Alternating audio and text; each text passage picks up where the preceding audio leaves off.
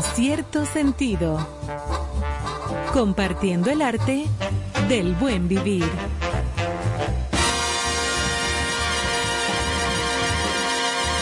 Por estación 97.7.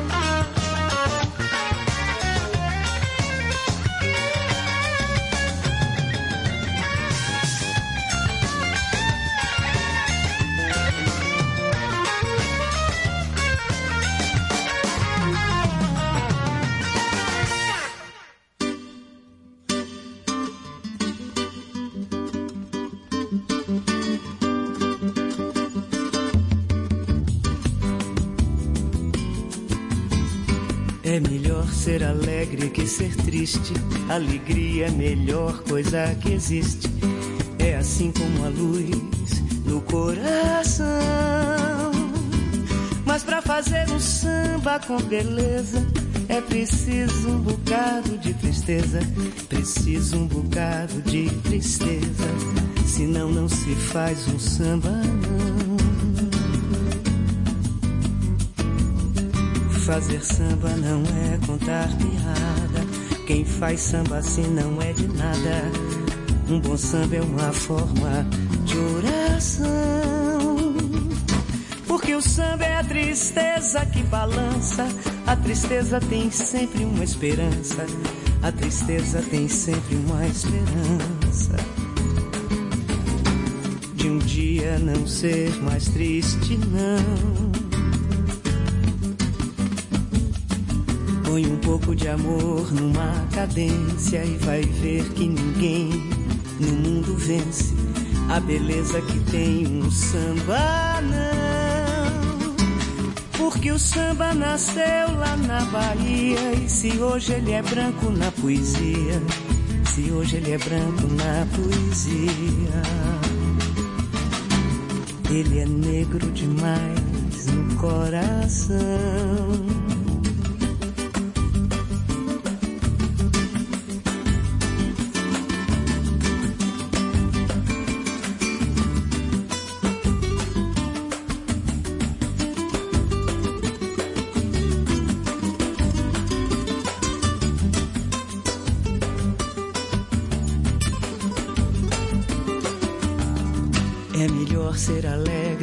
Ser triste. Alegria é melhor coisa que existe. É assim como a luz no coração. Mas para fazer um samba com beleza é preciso um bocado de tristeza. É preciso um bocado de tristeza. Senão não se faz um samba não. Ele é negro demais no coração.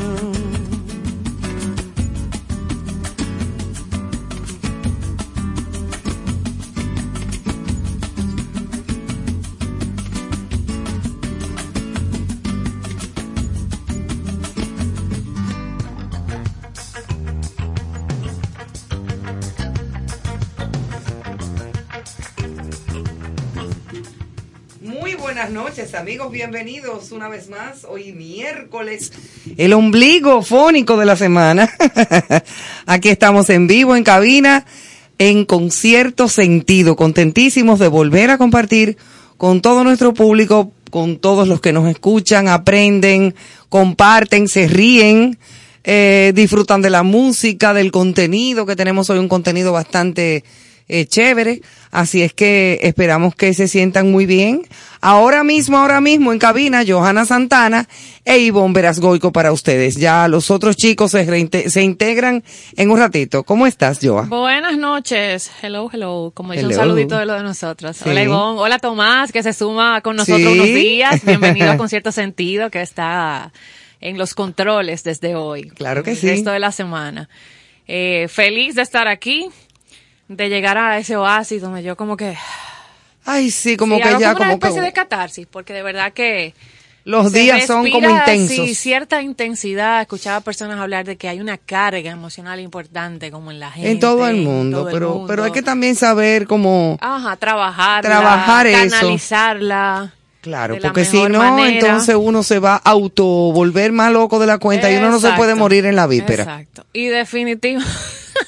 no tenía mucho que no escuchaba eso. Morirse en la víspera. Definitivamente, con cierto sentido, es uno de esos espacios donde uno puede soltar, canalizar, porque se aprende, se comparte, contenido chévere, como decía Ivonne. Y hoy está bien diverso. Los miércoles siempre tratamos de maridar un poco la las informaciones, la cultura, la historia, el arte, con un poquito de la gastronomía, ese Claro, arte mira tan que especial. Ana culinario. Lebrón ha estado acompañándonos los últimos miércoles. Sí, señor. Pero hoy no va a poder estar nuestra...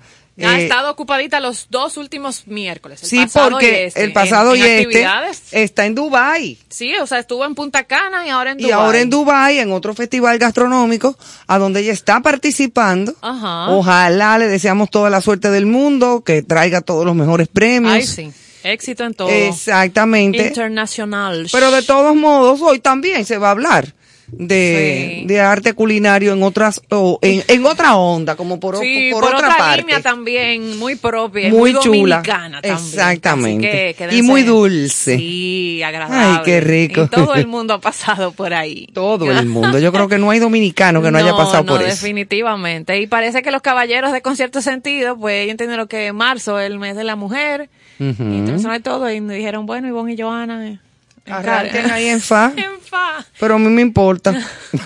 Ay, me se importa. Me se importa. Sí, señor, como decían por ahí. repórtense y lleguen, que eso es lo importante. Claro para que esta que mesa sí. esté completa y en equilibrio. Claro, bueno, Señores, 2 de marzo. Recuerden las redes sociales, nuestras plataformas, nuestros programas, nuestros playlists, todo el contenido que se trabaja aquí en Concierto Sentido, con mucho amor, con mucha dedicación, para que ustedes lo disfruten. Así que pueden seguirnos, seguimos creciendo en nuestra, en nuestras redes, poquito a poco, pero ahí vamos creciendo, que es lo importante, y eso nos hace sentir muy contentos. Claro. Y usted a través de Concierto Sentido RD en Instagram tiene acceso hasta a comentar con nosotros en WhatsApp y a darnos ideas, temas, eh, sugerencias, comentarios, opiniones, de todo. De todo. Nosotros botica. estamos abiertos a recibir cualquier tipo de sugerencia y de cosas Música que usted quiere escuchar. positivas y que siempre nos enriquezcan. Sí, sí, sí. Porque hay también mucha gente como amargada.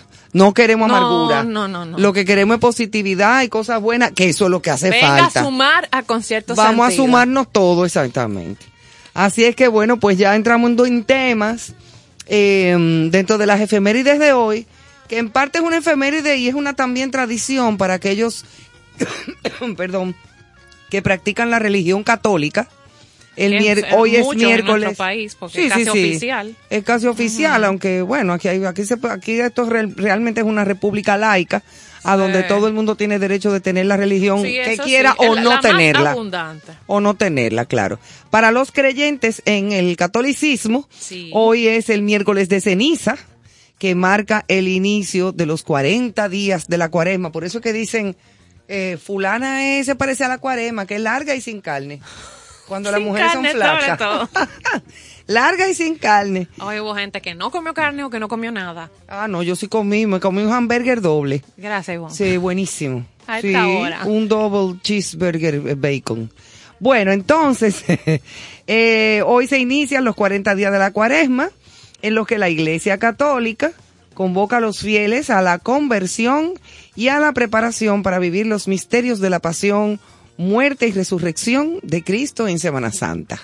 La imposición o colocación de las cenizas surgió en los primeros siglos del cristianismo. En el siglo IV eh, se determinó la duración de la cuaresma en 40 días. Eso no es de ahora. Pero ¿oíste? ven acá, ¿por qué que es tan famoso el asunto de los 40 días y las 40 noches? Porque así mismo fue Noé navegando de que 40 días y 40 noches. Eso es como un numerito que gusta. Lo voy a jugar. Eh, ¿Tú sabes? Un Ya lo sabes. 40. No tengo idea de lo que un palé, pero un palé de 40. Exactamente. Entonces fueron 40 días, ¿verdad? Que la duración de la cuaresma, por eso se llama cuaresma. Comenzando seis semanas antes de la Pascua para efectuar el cálculo de la fecha de la Pascua que se usaba en el Era como denominado una- ajá. el domingo de cuadragésima. Es una cosa complicadísima. Era una especie como de cálculo, de calendario. Uno de ahí es que cálculo. sale el 40. Sí, 40 sí, sí, aquí, el 40, 40 da. allá. Eso es lo que, eso es lo que da. No te da Sí. 39 y medio. No, no. Eh, um, la cuaresma adquirió un sentido penitencial para todos los cristianos casi 400 años después de Cristo. Ah, A partir del siglo XI, la Iglesia de Roma impuso las cenizas como signo penitencial y de conversión ya usado desde el Antiguo Testamento.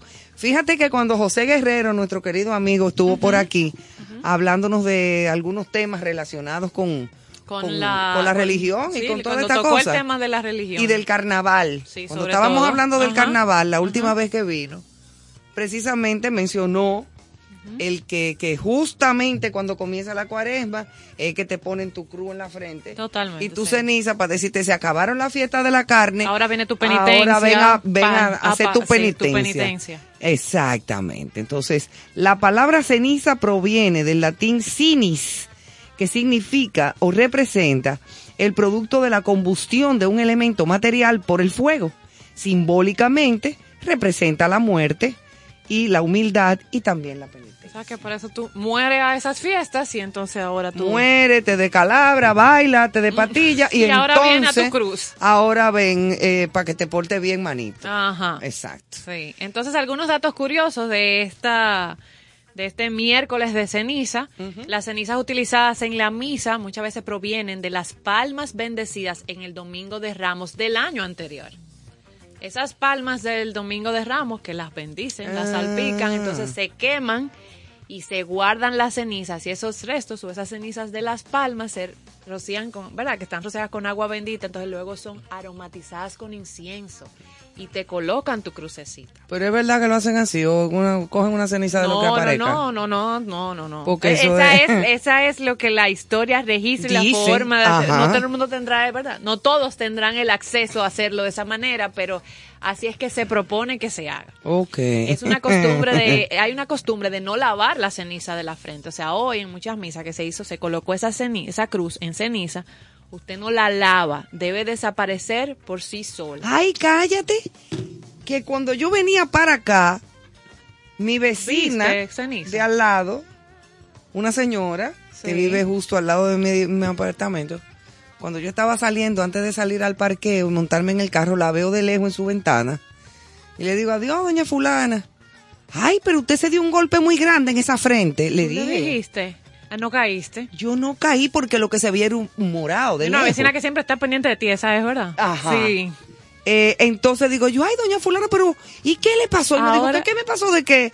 Yo le dije, pero usted tiene un morado en la frente terrible y se dio un golpe, pero de verdad. Sí, no, porque tú no, No, estabas eh, pendiente. yo- ahora es que yo estoy cayendo. Cayendo. Ella fue esta mañana a misa. Sí, hoy, hoy se practicó. y o sea, se entonces eh, parece que ella no se quitó la cosa. No, no parece se un debe quitar quienes, quienes eh, Creen en eso, exacto. practican, ajá, dentro de la religión católica, eh, este miércoles de ceniza, pues entonces no se lavan. Esa, esa cruz debe desaparecer sola. El uso de la ceniza proviene de una antigua costumbre judía, mediante la cual las personas que habían cometido pecado, como comentábamos con Ivonne, cubrían parte de su cuerpo con cenizas, como una forma de demostrar su ferviente deseo por alejarse de lo malo y acercarse mucho más a Dios. Oh. Los griegos, los egipcios, los judíos y los árabes acostumbraban a cubrirse la cabeza con ceniza en señal de luto o de duelo. Oye. O sea, que está muy asociada al despojo, como a, soltar, a, a- al arrepentimiento y, pero fíjate, la cabeza entera llena de ceniza, una cosa fuerte. Sí. Para Se después bañaban, agarrar. esas historias Claro. se registran mucho en la Biblia. que Ahí fue que se inventó el champú ba- después, Se ¿verdad? bañaban con ceniza. El champú anticaspa. No, tú ves en la Biblia hay muchas historias también que eh, registran, entonces se lavaban estos, se iban a bañar en estos ríos. en los ríos, Jordán. no había que sacarse todo eso de arriba, claro. claro, claro. Porque eso, eso, eso es un sucio grande. Claro, Ay, totalmente. virgen. Así que, Bueno, nada, en otro de orden. inició la, la cuaresma. Comenzó la cuaresma. Ajá, ahí viene el calor. Ya lo sabes. Hoy hizo calor, ¿eh? Hoy hizo calor. Por eso que, que por ahí digo. viene, por ahí viene un frentico frío.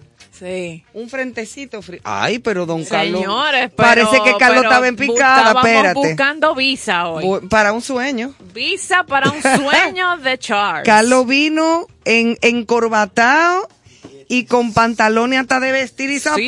y todo, pero estamos formal. Porque como él viene, él viene en su jean y su camisita cómoda. Hasta con, no, no, lo han visto en nuestras redes, y con su, sombrerito. suéter, eso, hasta su gorra. Vayas. Pero Su camisa. cuéntame, Carlos Almanzar, ¿te lo Bueno. estaba buscando? Sí, ahí estuve con unos ceviches ahora que brindaron después Oh, del oh, evento. oh, oh, oh. Estuvimos conduciendo el reconocimiento que se le hizo hoy al Ban Reservas porque apoyó al evento deportivo del torneo de béisbol, a la Serie del Caribe Qué y todo eso. bueno. Ah. Entonces yo aprovecho ahí para lucírmela. Y ir con todo su.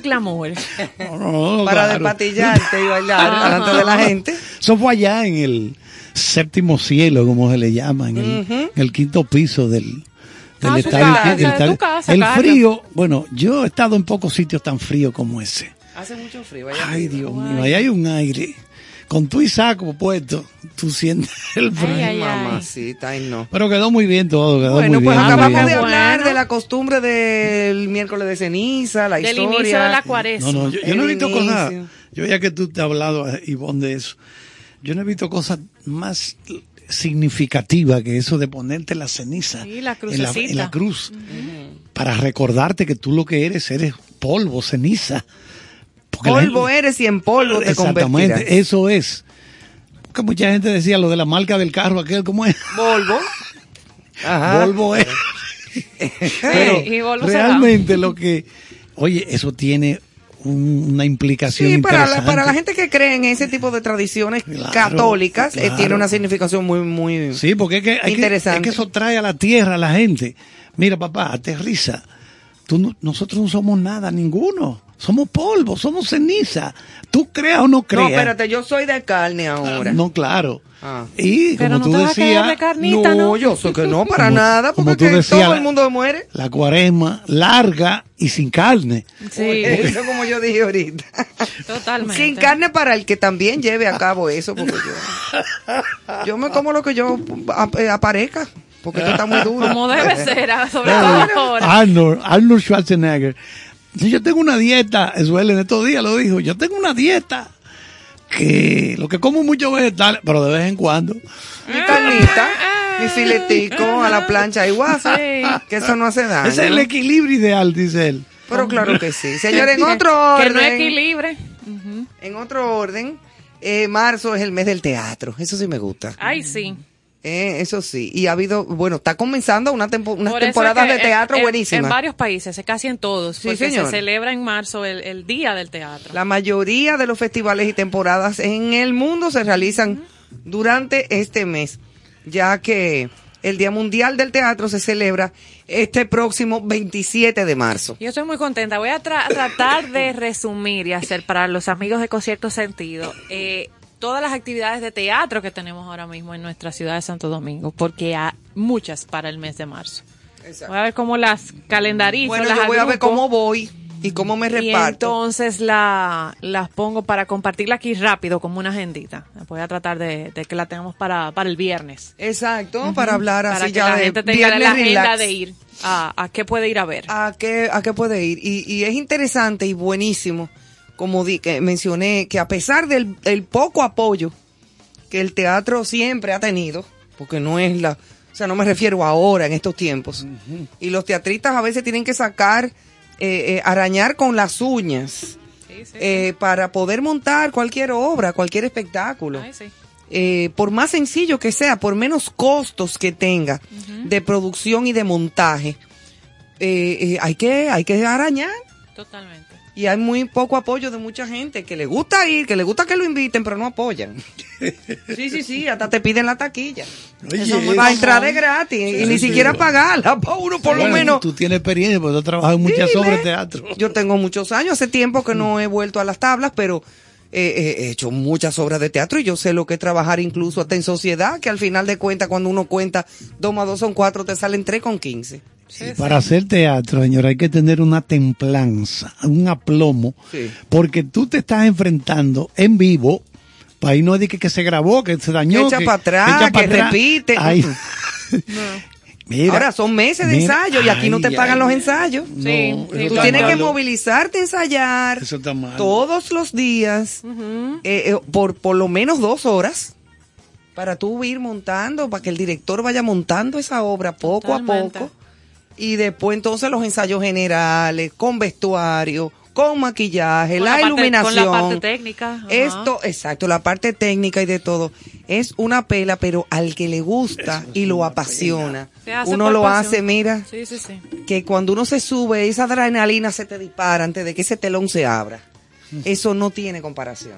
Yo entiendo que lo hace por una vocación. ¿no? eh, No- sí, eso, eso es una Todos magia. los que están en ello no, no, no, no es por algo más, porque es que no. Eso es mágico. Definitivamente. Así es que. Bueno, ahí te estuve viendo que en esta fecha, en el 36, Trujillo crea la Policía Nacional. Sí. Porque había una serie de policías, de, vamos a llamarle, eh, a nivel de las Células. diferentes células de las po- policiales, exacto, diferentes partes del país, pero él decidió como integrar esto. Unificarlas. Y entonces buscando esta mañana, después que veo la efeméride, digo yo, déjame buscar cuándo fue que él creó a los calieses del SIM, del, del Servicio de Inteligencia Militar, los cepillos famosos. Por esos servicios y de inteligencia militar, SIM. Imagínate. Entonces, et- Y et- no eran fáciles. estos cepillos, lo- cuando la gente No veía un cepillo, la gente, todo el mundo salía huyendo. Sí, bueno. Cuando veía un Porque cepillo. iban despacito mirando Sí. los cepillos. Ay, mamá. Bueno, pues eso No fue quedó ya. uno. Eso fue ya en los años 50, si mal no recuerdo, en el 55 que Trujillo crea el SIM. Cepillo, Tomás, quedaron. Con- Bueno, pero Sí, ya sí, hasta hoy, los yo otros digo, días había un sí, pero que cepillo. ya es algo que tú no, no ni ves. No, ya eso es una, Ni anti- nos una interesa. antigüedad. Perdón, profesor. entonces, Mira, pero ¿qué ese- pasó con oye, el? La gente le tenía un miedo Sí. a ese cuerpo. O pero a mi papá lo fueron a buscar en un cepillo. Sí, sí, sí. Cuando eso- estaba en el... Lo fueron a buscar de este al. Sí, sí, eso no era fácil. Hicieron así, tum, tum, tum, tum. Mi abuela Angelina Goico abrió la puerta. Eh, ¿A dónde está Máximo Vera Goico? Ay, ay, ay, ay. Ay. Eh, él está ahí atrás en, la- en su habitación. Ese es mi hijo. ¿Qué ustedes quieren? Quítese. Sí, porque Y mi- era- y eh, quítese. eran o sea, dueños, no, no, eso no era de que dueños, permiso, doña, mire. Con todo nuestro respeto, vinimos a buscar. No, no, no. Ujú. Quítese. Eso me lo contó a mí mi papá. Y lo fueron a buscar y le fue muy mal. Le dieron Y- golpes. Y, y con el miedo de que cuando le iban a buscar, hasta la tapa para que hablara y no habló. claro, tú pensabas que Bien. era posiblemente la última vez que ibas a ver esa persona. Sí, porque te exacto. mataban. O sea, a mí mi abuela se quedó, le llevaron dos hijos. Ay, Dios mío. Porque después de mi papá fue a Freddy Vera, mi tío. A los dos se lo llevaron, o sea que ella no sabía si lo iba a volver a ver. Ay, Dios mío. Y eso es muy grande. Bueno, Porque y en esos que tiempos que tú no eso. podías salir y que con una pancarta, de que a protestar, párense en la esquina. No.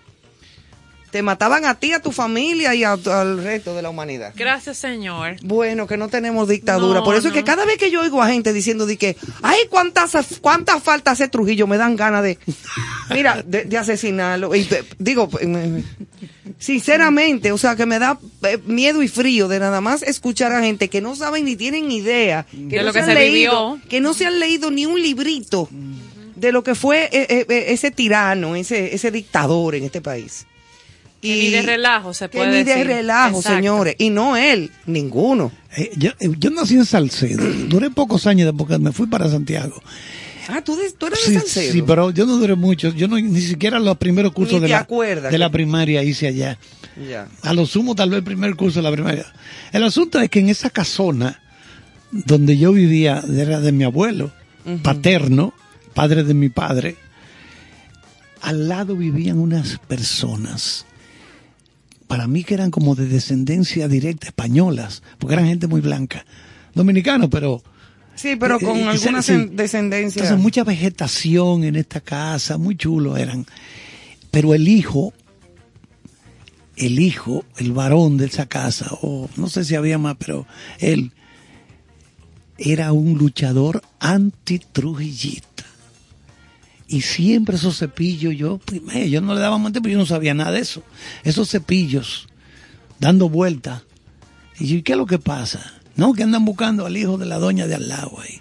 Sí, pero es que de ahí era la Mirabal. Exacto. Había mucha En Ojo de Agua. Ahí había mucha En Ojo de gente. Agua, en Salcedo. Ahí había mucha gente. Mucha gente. Mucha gente antitrujillista.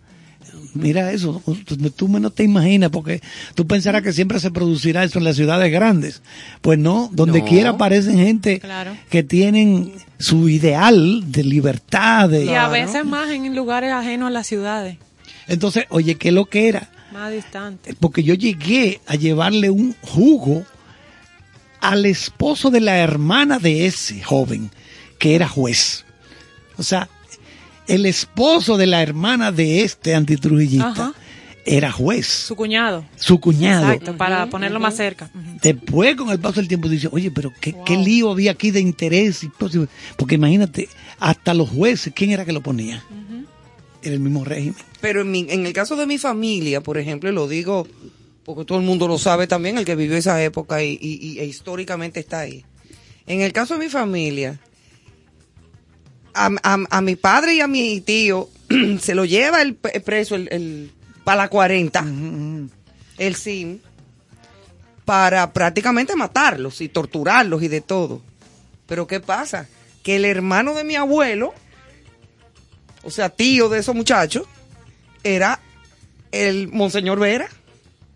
Ay, ay, el cardenal. Era el cardenal Vera, que cuando eso no era cardenal todavía, Exacto. pero era el representante de la iglesia católica que andaba con Trujillo al lado.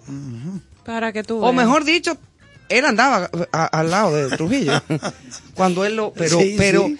Y, y al final de cuentas, gracias a él, A esa cercanía. a esa cercanía con, con el jefe, eh, eh, intercedió para Lo que no le mataran contar. a los dos sobrinos y los exiliaron para Colombia. Porque si no los hubieran matado. Claro. Ya estaban en el listado para la silla eléctrica, pero era una controversia. Porque inmediatamente mi abuelo perdió el trabajo. Mis otros, eh, eh, los otros hijos de mi abuela no podían hacer nada, se tuvieron que esconder.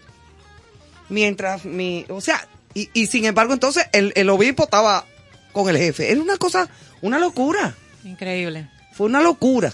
Después todo eh, se acabó y tararán, tan, tan, mataron a Trujillo. Tan, tan. Sí, menos mal. Bueno, vamos Mira, a cambiar el tema. que comentando un poquito de la actualidad, que siempre hacemos así en el, en el primer segmento que tenemos aquí, en concierto sentido. Sí.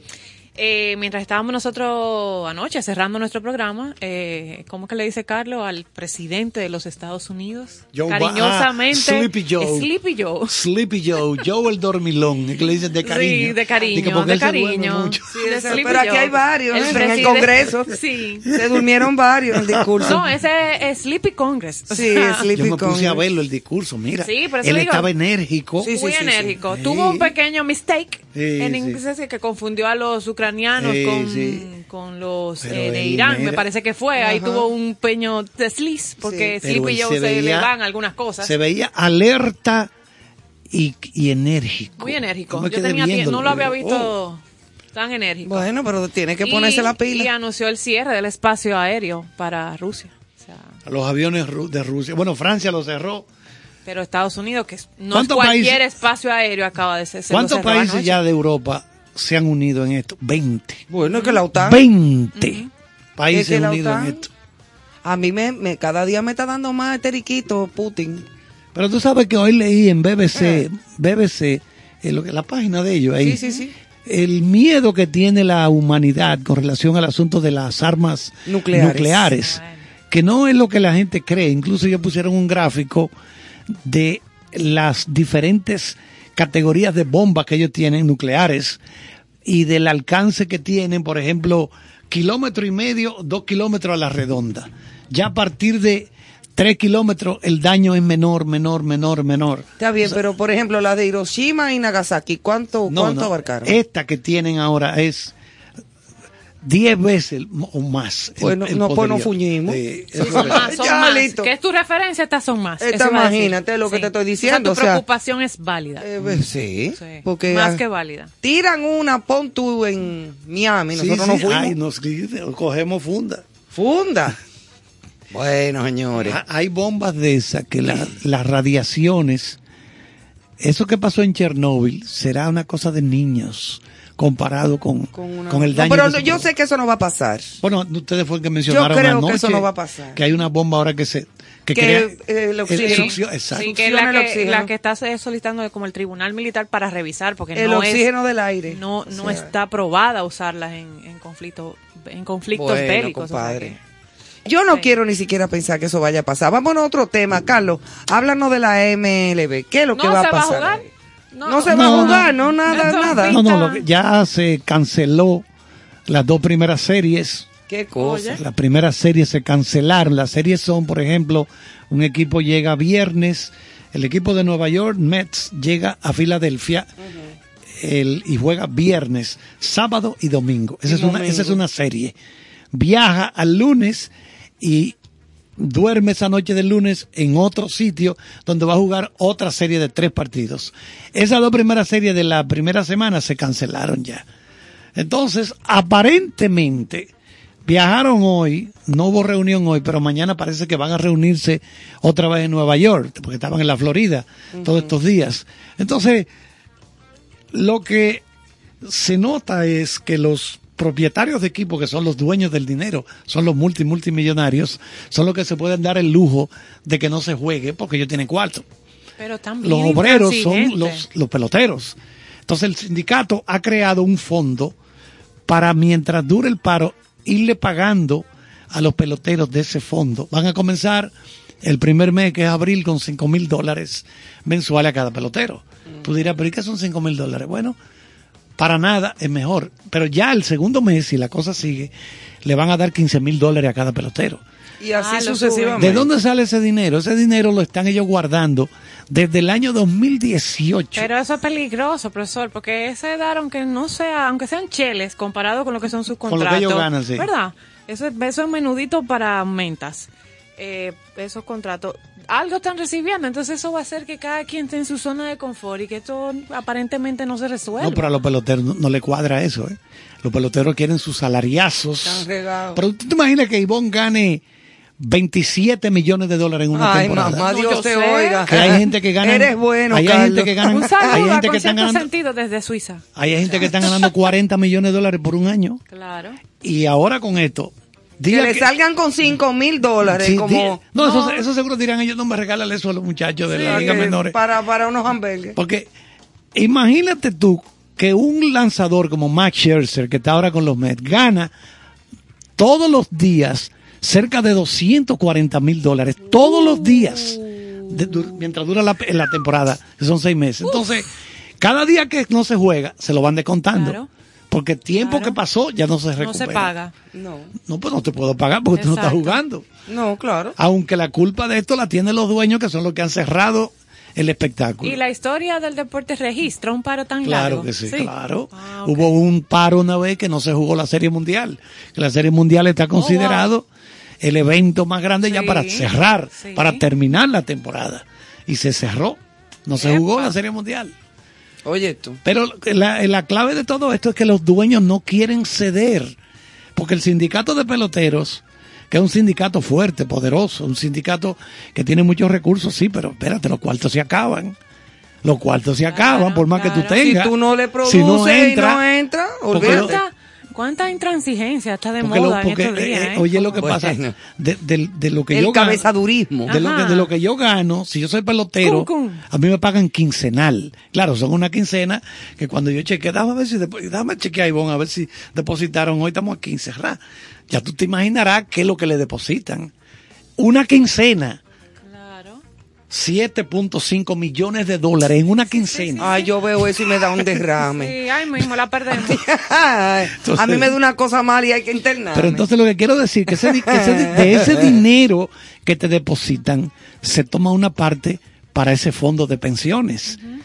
Para cuando ya tú te retires esto, sí. Claro. y tú tengas... de- Porque allá sí es verdad que los fondos de pensiones Fun- funcionan. eso sí funciona A ya. tiempo y cómo va. Es correcto. Entonces, es como tú, como tú estabas diciendo, si no están trabajando y no están produciendo, No. no, puedes meter cuarto a ese fondo. Bueno. Pero vamos a ver, porque todo el mundo. Una de las cosas que yo creo que le puede hacer mucho daño es que el fanático está incómodo. El fanático norteamericano que sigue el béisbol, que son los que van al estadio, están bien incómodos. Entonces, ¿qué pasa? Mira, en un momento que el ser humano tiene tantas cosas en que entretenerse, que no te da el tiempo para ver baloncesto, hockey sobre hielo, ahora que están todavía en el invierno, béisbol que empezaría en 31 de, ya no comenzaría, pero comenzamos a suponer que empieza la primera El semana de abril, fútbol, cine, eh, pan- eh, plataforma streaming, oye, le- libros, Cuchumil. eh, videojuegos, irte a beber un trago a un sitio cualquiera, botar el golpe un rato. Sí, Mire, sí, mi hermano, sí, hay demasiado cosa. Información, es un bombardeo. Oye, tú no tienes tiempo, no te da el tiempo para tanta cosa. No te da. Sí, pero no se puede estar en toa, Carlos, no, te vuelva loco. No, yo lo sé. Ah. No, no, porque yo, por ejemplo, yo lo que hago es que veo, cuando llego- me voy de aquí, me pongo a ver, veo un poquito las noticias. Pero lo que él dice es que estos aparatos ponen que es demasiado. Hay demasiado. Eh, mucho con demasiado. Hay demasiado. Sí, sí, sí, a la mano, rápido. Bueno, pues Bueno, vamos a hacer una pausita. La ¿verdad? frase de hoy, Ah, para la irnos a pase, que para la pausita Sí. de que siempre compartimos. La verdadera sabiduría está en reconocer la propia ignorancia. Eso es así. La Wow. verdadera sabiduría está en reconocer la propia ignorancia. Eso es como cuando tú dices, yo no sé. Exacto. Tú me preguntas algo y yo te digo, bueno, yo Claro. realmente No, no, sé, sé. no sé ya. ¿Ya? Sí, pero hay que- gente que se pone a hablar muchísimo Sí. disparate. Entonces, eres, eres sabia. Ahí, con Ay, ese yo no sé. gracias, ay, riégalo no para que se nada. sepa. Díselo a Sócrates. Ay, Dios. Bueno, vamos con una musiquita bien agradable para ustedes y venimos oh, en un, un ratito Sí, con un tema muy interesante para que todos conozcamos a Ucrania.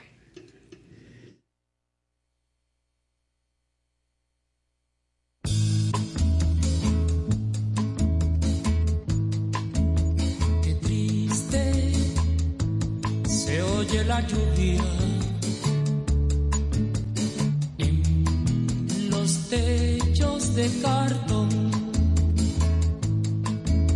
Qué triste vive mi gente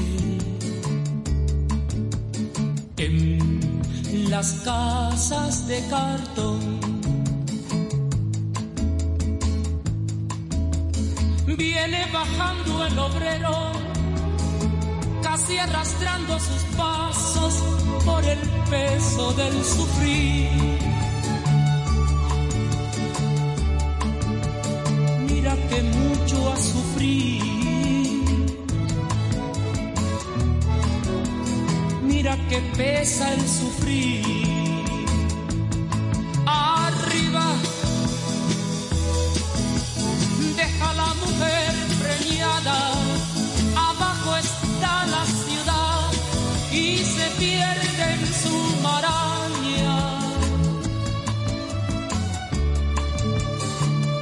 es lo mismo que ayer. Es un mundo sin mañana. Qué triste se oye la lluvia en los techos de cartón.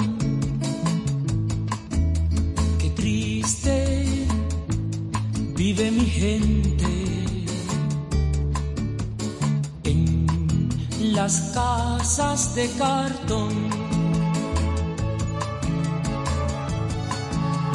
Niños color de mi tierra, con sus mismas cicatrices, millonarios de lombrices. Y por eso, qué triste viven los niños las casas de cartón.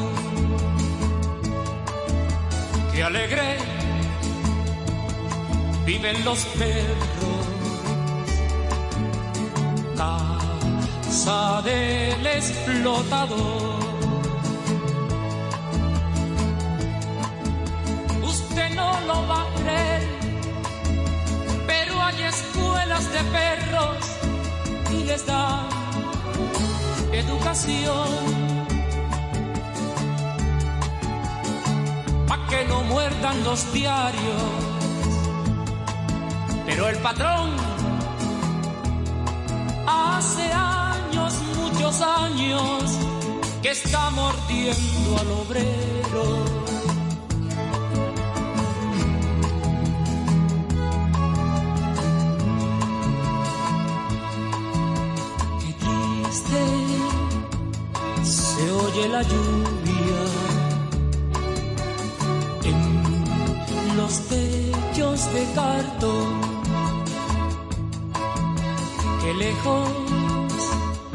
Pasa la esperanza. En las casas de cartón.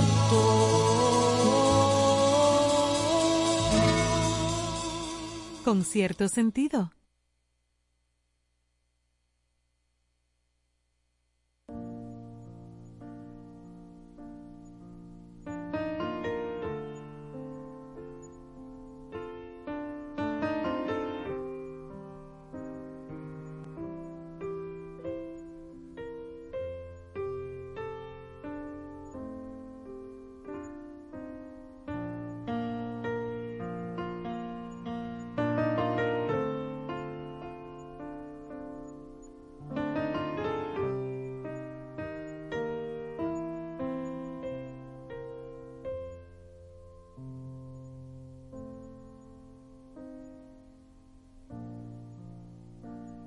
Mi unicornio azul ayer se me perdió.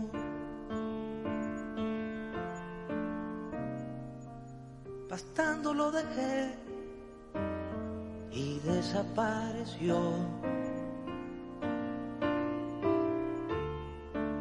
Cualquier información, bien la voy a pagar. Las flores que dejó me han querido hablar.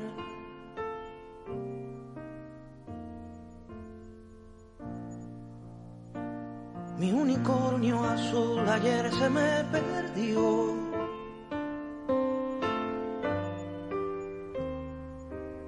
No sé si se me fue, no sé si se extravió.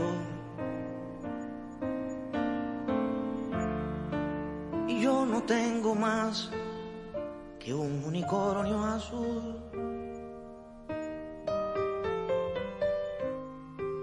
Si alguien sabe de él, le ruego información. Cien mil o un millón, yo pagaré.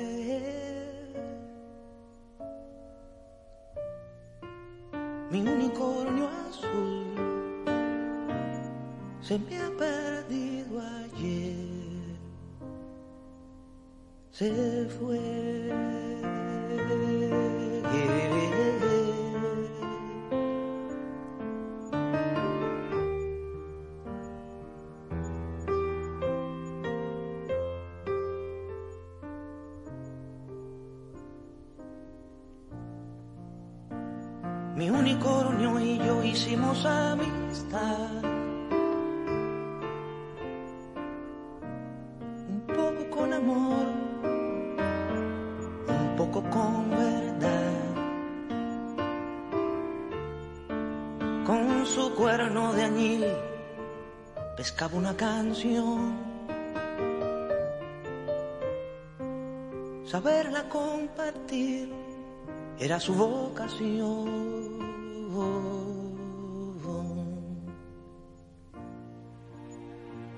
Mi unicornio azul ayer se me perdió.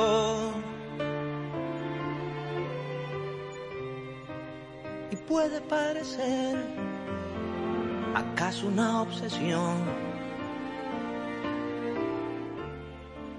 Pero no tengo más que un unicornio azul. Y aunque tuviera dos, yo solo quiero aquel. Cualquier información la pagaré. Mi unicornio azul se me ha perdido ayer. Se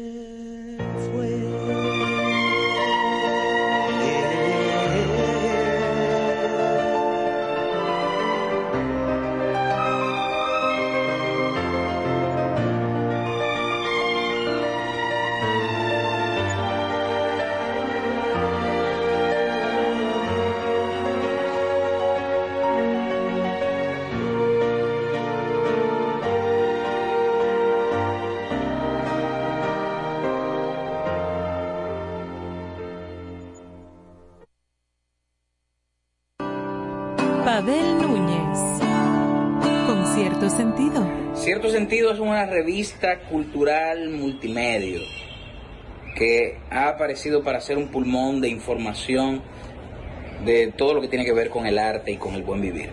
Así que, ya saben, manténganse en contacto con cierto sentido. Por estación 97.7.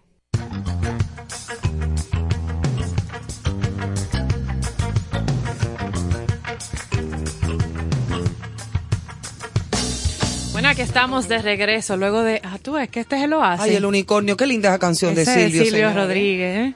Qué bonita. Y la Y primera y las canción. casitas de cartón. Las casas de cartón, de que es una casa, una, digo una casa, una canción de los años 70, de los Guaraguao, una canción de protesta y de todo, pero que se pegó por muchísimo tiempo y todavía uno la oye y, Sí, sí, sí. y, y va con lo que, eh, con los tiempos. La casa de cartón de los Increíble. No pasa. Un estreno nacional. Sobre todo. Pero esa de Silvio es como una pieza. sí, sí, no, esa es una de sus Sí, book insignia. De su buque insignia. Exactamente. Bueno, y como dice Carlos, nos acaba de llegar en calientito. Breaking news, como dice Charles. Ay, mamá. Ajá. Un artículo que publica El País, ese España. Eh, reconocido, importante, destacado, de los mejores el País del mundo. español es buenísimo. Doy la fuente para, para que entiendan que, sobre todo ahora con este conflicto, las informaciones hay que pasarlas como por tres coladores, de donde uno las lee y las toma porque está generando mucha información y me llamó la atención sobre todo con el contenido de con cierto sentido la cultura señores sabemos de las vidas humanas pero en este conflicto la cultura está sufriendo y pagando un precio bien alto sobre todo en, en Rusia la el otro lado de la de la moneda la otra cara pues les cuento que cosas que pueden estar sucediendo y que están sucediendo en Rusia. El artista ruso Kirill Savekov, Savekov anunció esta semana que renunciaba a presentar en el país la edición de la Bienal de Venecia, la gran cita internacional del arte contemporáneo que se inaugura, eh, se- estaba pautada para el 23 de abril. La canceló, no va. O sea, Oye. son eventos emblemáticos. Y lo hizo con un mensaje eh, colgado en su perfil, que decía, no hay nada más que decir, no hay lugar para el arte cuando los civiles están muriendo bajo el fuego de los misiles, cuando ciudadanos de Ucrania se están escondiendo en refugios. Yo no voy a presentar mi trabajo en el pabellón de Rusia. Oye tú. Eso está muy bien. Lo mismo hizo la creadora que iba a mostrar también su arte, una exposi- una exposición en ese espacio, Alexandra Suyareva. También igual, Eh, avisó, escribió, esta guerra es política y emocionalmente insoportable. Y en ese escrito envió su renuncia. Pero es que qué artista va, pero es presentarse va- en... exacto, no, y qué artista va a tener el- el- la fuerza, la inspiración, sea ruso, sea ucraniano y sea de Estos donde son sea. artistas rusos. Rusos. Que están, eh, que, o sea, la cultura se lacera en medio de este Claro, conflicto. y además están destruidos también, porque todo le está afectando. Ella decía, nací, me formé en, Litua- en Lu- Lu- Lituania, Lituania. exacto, más bien, perdón, Lituania, cuando estaba integrada en la Unión Soviética. Yo he vivido la disolución de la Unión y también he sido testigo y he disfrutado de su desarrollo. Entonces, la idea de vivir esto de nuevo es Es patética, completamente eso es terrorífico. intolerable. Claro. Exactamente. Y otros anuncios que me han llamado la atención dentro de la cultura eh, en Rusia, por ejemplo, eh, tuve anuncios acá, déjenme compartirles esta parte que me llamó la atención de, por ejemplo, aquí está. Los en otros frentes, por ejemplo, importantes grupos de rock y pop, o sea que los rusos están también pagando su precio como Green Day, Imagine Dragons, Franz Ferdinand, The Killers han cancelado sus giras en Rusia. El Festival de Eurovisión ha expulsado al país, o sea, Rusia del concurso este año. Wow, qué fuerte. O sea, no van a poder participar. Igual unas eh, exhibiciones que estaban pautadas en el Museo Estatal de Arte Ruso en Málaga, también para el 24 de abril pueden ser, aunque están pagas, probablemente sean canceladas. Eh, hoy también un gran director, estoy buscando aquí el nombre en la nota de ópera, eh, fue cancelado porque es eh, muy cercano y aliado a Putin. Pero estoy hablando de alguien bien, bien Es importante. que, Ru- es que es que Ucrania perteneció a la Unión Soviética. En Ucrania se habla, ru- se habla ruso perfecto. Todo el mundo habla ruso normal. Es El, como pre- el presidente ucraniano habla los dos idiomas los perfectos. dos idiomas perfectamente porque es que Rusia y Ucrania tienen una un vínculo. Míralo acá, el director de la orquesta, Valery Gergiev, no conozco la pronunciación en ruso. Sí, pero lo dijiste más o menos bien, allantaste un poco. Muy- Sí, pasó, sí, pasó. pasaste con- con muy bien. cercano a Putin y que se ha negado a condenar públicamente el ataque. Eso, esa actitud de él condenarlo públicamente le, le ha valido la cancelación de los conciertos internacionales en la Filarmónica de París. O sea, y la recesión, la Es recesión de su contrato en la escala de Milán, o sea que ha sido despedido. O sea que en lo largo alrededor, todo lo que es la parte del entretenimiento, la cultura, el arte ruso, Todo, de- todo. de Y la ruso, gente tiene que estar demoralizada. deporte. Aunque no se lo digan a Putin, porque imagínate, te- ¿tú Sí, es una manera como de acorralarlo. Exactamente. Es una manera de demostrar. Vamos a ver quién necesita a quién. Exacto. Si Occidente necesita lo tuyo o tú necesitas. ¿no? Y te presiono Señores. tu gente para que ellos me hagan un efecto dominó sobre ti igual, Claro. porque ahora mismo... Y al están- final de cuentas, todos nos necesitamos. Claro, claro. Somos todos que tenemos que necesitar. Qué difícil es que la gente se ponga de, Bueno. de acuerdo, habla- porque todos hablábamos- nos necesitamos. Hace un ratico hablamos que está de moda esta intransigencia, caquito duro. El cacodurismo de la gente, ya yo lo voy a implementar como una palabra. Cacodurismo. El cacodurismo. Pero bueno, vamos a conocer un poco también de Ucrania. Eso es para los que dicen, eso es lejos, no va a afectar nada, no está pasando Todo nada. es afecta. allá". Mira cómo estamos nosotros, con las mismas mortificaciones y con consecuencias terribles, porque desde que una potencia o un país grande, nosotros como una un país pequeño y, y- Sí. y pobre, uh, allá estornudan y aquí nos da neumonía. mira cómo el arte Se la cera. El arte, todo, señores. Mira todos esos turistas que tenemos aquí, los pobres están ahora aquí. Esa señora, la, representante, estaba llorando literalmente, Oye, pero- destruida. Sí, ya hoy anunciaron que se le va a dar ese soporte. Sí, de- soporte. Hay gente que ha ofrecido, personas particulares. Yo tengo una habitación que la pueden Ay, sí. usar, Ay, sí. un- un- una pareja lo puede Sí. dormir ahí eh, meses que quiera. Oye, Oye, qué la gente ha puesto a disposición de esa Si yo gente. tuviera espacio en, en- en donde vivo, Sí. también yo a, fra- a la franca, que yo refugiara por lo menos. No, y Airbnb, esa cadena de alquiler y espacio, eh, creo que por este mes igual va a abrir ciertos eh, lugares disponibles para esos refugiados. Claro, porque son personas que están sufriendo. ¿Tú te imaginas tú haber salido de tu casa No, no, no.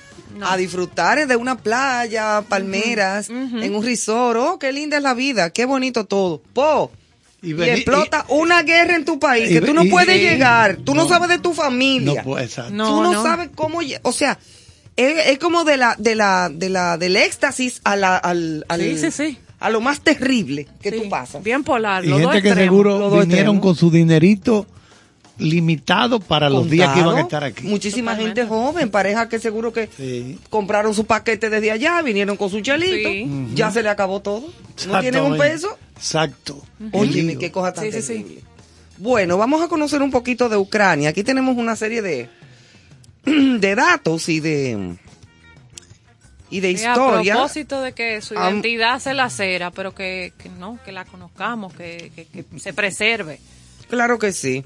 Una de las más grandes rutas históricas de transporte llamada el Camino de los Vikingos a los griegos corrió precisamente por el territorio de la moderna Ucrania. O sea, eso es parte de la historia.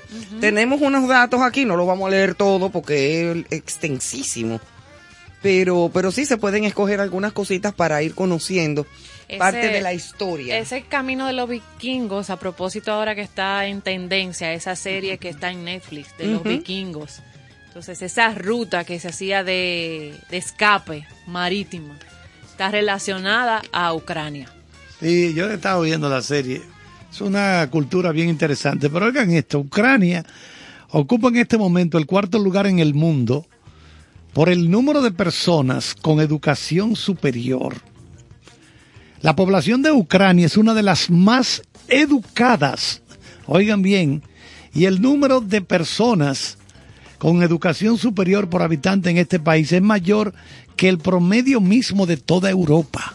Wow. O sea, por cantidad, por grupos de personas, ellos tienen la mayor proporción de personas con educación superior universitaria, quiere O decir. sea, que al máximo nivel, claro. Exactamente. Entonces, por ejemplo, una cosa que me llamó la atención, el idioma que ellos hablan está entre los tres, oigan bien, es una de las tres lenguas más hermosas del mundo. Está el francés, el persa y el, El ucraniano. y exactamente. Ay, pero es así que se llama. Exacto. Dentro de los las lenguas romances, Exacto, entonces. sí. O o no, porque nosotros somos parte de esas lenguas. Hay 1200 monumentos del famoso poeta ucraniano Taras Shevchenko instalados en diferentes partes del mundo. 1200 monumentos. Wow. Sí, a mí me llamó la atención que una pequeña población ucraniana, Raif, es el centro geográfico de Europa. O sea, el centro geográfico a nivel de geografía. Sí, como que eh, tú le- partes en cuatro y ese es como le el queda punto. ese puntito del centro geográfico de Europa, está en Ucrania. Oye, qué Y, interesante. y vean el metro de ellos, a qué profundidad está. 105 metros para abajo. Es el metro más profundo del mundo. Oye, o sea, eso. el, el- el- Sí, el el transporte, tren. el tren. Oigan eso. No, y que Ucrania tiene muchísima cantidad de. de- La de construyeron en el 60, muy cerca del moderno parlamento de Ucrania. Es un país interesantísimo. ¿eh? Es bien interesante. Una de las piezas más famosas del Museo de Miniaturas es eh, Kiev. O sea, Kiev. Kiev. Ajá. En Kiev. Que se escribe Kiev. Que ellos pronuncian Kiev. Kiev. Ajá, Sí. Ajá, En que es una pulga de tamaño natural. Oye bien, es un museo de miniaturas. Y esto es una pulga de tamaño natural con zapatos dorados. Con zapatitos serán. Unos zapatitos dorados. tiriquiticos. Sí, tiriquititico. Dorados. Esta pulga de oro fue creada por el destacado artesano ucraniano Mikola Yardristy. Diantre, mira, me la quedó, comí. sí, te quedó perfecto. Yo creo que ya yo me puedo ir para mi casa y acotarme. Después de yo esa pronunciación. Eh, eh, son detallitos y cosas interesantes. Eh, eh, que casulitas, hacen de notas. este país algo muy especial dentro de, de la historia, del arte, de la cultura. Por ejemplo, el mapa del mundo más antiguo, conocido por la ciencia, aquellos que son amantes de los mapas, eh, así como el más antiguo asentamiento del hombre se ha encontrado en Ucrania. Ese mapa tiene alrededor de 15.000 años. Fue un mapa tallado en el hueso de mamut. Wow. Wow, de un El as- mamut. El, asentamiento hecho del mismo material y pertenece a Ucrania. Oye, tú qué cosa tan grande. Y los ucranianos inventaron el avión con la mayor capacidad de carga en el mundo, llamado An-255 Brilla. Mriya. Sí. Ofrécome. Que fue diseñado originalmente para el transporte de las naves espaciales, pero ahora se utiliza exclusivamente para la carga. O sea, son detalles y ni hablar de la educación de esa gente, ni hablar de la- las riquezas de la tierra ucraniana. Bueno, la moneda de plata más pesada del mundo también se encuentra en Ucrania. Bueno, Eh, eh, ahí hay una riqueza en el de 2006. minerales. Minerales, de acero. Uranio. Sí. O sea, tienen una serie de minerales que son muy escasos en el en mundo. el planeta. Y es por eso que quieren Pero claro. agenciarse al país. Esa es la razón principal. No, que esto es, esto perteneció, esto pertenece a Rusia, esto pertenece a Rusia. Sí, Y pero que por eso, mira, acero, titanio, plutonio, uranio. ¿Y tú sabes qué la- más? el, el- el granero de Europa. Y, y- y 1500 cosas Bueno, más. dicen que el pan de nosotros va a aumentar de precio porque los dos principales fuentes de trigo, trigo. para nosotros son Rusia y Ucrania. Ucrania, precisamente. Por eso ¿Sabes es que tú? nada está lejos, señores. No No, nada coman está nada lejos. está lejos ya. Coman. Ucrania mantiene saltarme constantemente de guineíto el, un lugar entre los es también está entre los tres principales líderes mundiales en la producción de miel. La miel. La miel está en el primer lugar de producción de miel de Europa y en el primer lugar en el mundo en la producción de miel por habitante. O sea, si lo hacen por, por gramos, Ajá. de la gran cantidad de colmenas y producción de miel que hay en ven. Sí, Ucrania. la apicultura la llevan a cabo respetando al animalito. Exactamente. Porque sin abeja el planeta se acaba también. Exactamente. Sí, las abejas, el animal más importante del planeta Eso es así. la abeja. El Ese- equilibrio. ese es un pajarito raro porque yo recuerdo Un en un, pajarito raro. en un- en un libro de lingüística, o sea, la lingüística lo que estudia es el lenguaje. O sea, como un niño de meses comienza a balbucear más, más, más, más. O sea, Pero no te pongas eh, tan feo. Esa, ¿cómo llama esto? Esa, esa habilidad que tiene el hombre. Sí, sí, sí, de Bueno, repetir pues, sonidos. Ahí, sobre la abeja. Oigan, que yo me, yo me asombré, leí eso. Oigan, cómo es que una abeja que sale a buscar néctar en las flores va, toma una muestra aquí, toma una muestra aquí, va tomando muestra y va donde las compañeras y le dice, cáigame atrás. Oye, observado esto por lingüistas, cáigame atrás. Entonces ella viene describiendo en el aire círculo en forma de número 8. Ajá. Y a medida que se van acercando al destino de donde ella tomó originalmente El polen. el, el Digo, número, el número 8 en el aire cada vez más chiquito, más chiquito, más chiquito. Como queriendo decirle, estamos llegando ya. Estamos Wow. llegando. Y, utiliza- Baja la velocidad. y utilizan el sol también para guiarse. Son sumamente inteligentes. No, sumamente. Y además polinizan Sí, exactamente. todas las plantas. La polinización. La polinización correcto. que hacen las abejas a las plantas, al planeta, eh, no tiene comparación. Sí, O sea, son las que llevan. son las que llevan el polen y van fertilizando a medida que van entonces comiendo. Es una cosa impresionante. es- y eso es la abeja. Cuando tú te pones a estudiar cada Sí, sí, sí. hay, hay, por ejemplo, insectos que toman y lo llevan para su cueva, ¿verdad? Llevan animalitos de esos, se llevan lo, lo que se van a comer. ¿Y qué tú crees que van haciendo? No matan eso que le va a servir de alimento de inmediato, no le van despegando órganos y Sí. no le tocan la parte vital para que se conserve. Lo van desmembrando. Lo van En desmembrando. palabras. Me toca un brazo hoy. Rian. Rian. No, mañana una pierna. Rian. Y les bajan no. el switch.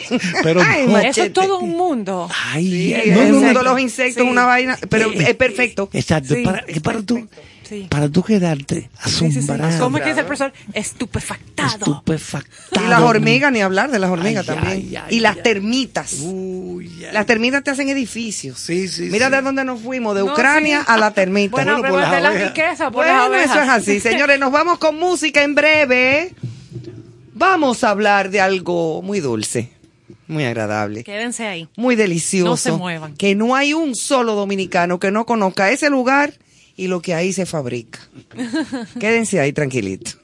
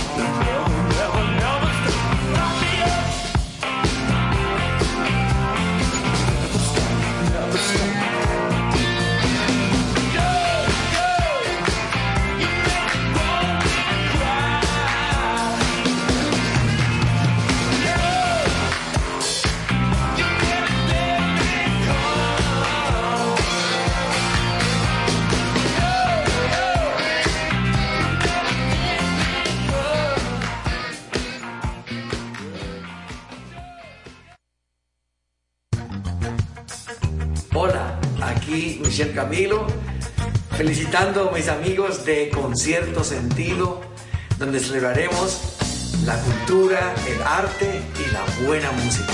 Con cierto sentido.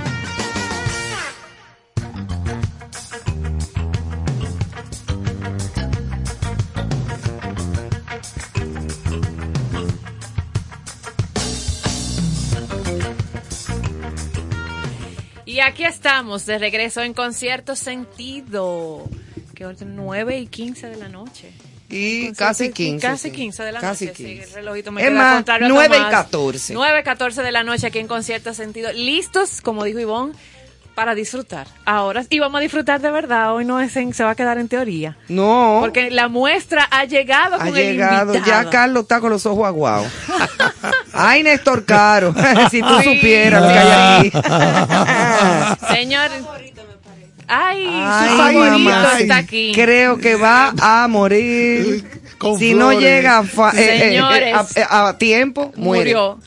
Cada miércoles aquí en Concierto Sentido tratamos de maridar todo lo que es la información, la cultura, el arte del buen vivir con el arte de el mundo del arte culinario. Eh, que se habla de él como ese lenguaje universal que no tiene límites. La gastronomía. Y nosotros en Noche de hoy vamos a estar disfrutando y hablando de algo que ¿cómo se le dice? Parte de la cultura Ay, dominicana. Claro. Y que, y que todo el mundo quiere saber dónde es que está el secreto que le caracteriza. A propósito de que venimos de hablar en febrero de nuestra identidad, de cosas muy nuestras, hoy vamos a hablar del bizcocho dominicano. Ay, mamacita, ya yo estoy tragando. Mira, el bizcocho dominicano encierra añoranza. ¿Quién no ha eh, visto viajar, por ejemplo, al exterior? eh, un pedacito de, Se lo lleva de bizcocho gente. dominicano. Hay gente que se lo lleva envuelto en papel de aluminio o en lo que aparezca. Hasta en, un- en una cosita plástica sellada, en donde sea, se lleva un bizcocho. Eh, y además, el origen del bizcocho, vamos a comenzar por el origen antes de darle paso a nuestra invitada especial de hoy. Eh, apuntar que la repostería inicia en la cultura egipcia, donde se introduce el uso de la levadura. El nombre pound cake, o sea, bizcocho de libra, fue llamado así por el hecho de que mm, el bizcocho contenía una libra de cada ingrediente, o sea, harina, Eso sí mantequilla. me llamó la atención a mí, qué curioso. Ajá, harina, mantequilla, azúcar y huevos, que esa Oye, es una la base. de ta, ta, ta, ta, ta. Exacto, esa es la base, de, eh, los ingredientes básicos para hacer un bizcocho. Lo que hay es que saberlo hacer. Ah. Ahí es que está el truquet. Eso En lo aprendemos hoy aquí 1700, sí o sí. claro, donde muchos no eran educados en la lectura, esta simple combinación era muy fácil de recordar. De Britania llegó a Estados Unidos a través de Amelia Simmons, a propósito del mes de la mujer, una mujer que cambia la cultura de la gastronomía en el mundo, que fue la primera mujer en publicar en 1796 un libro de recetas en América.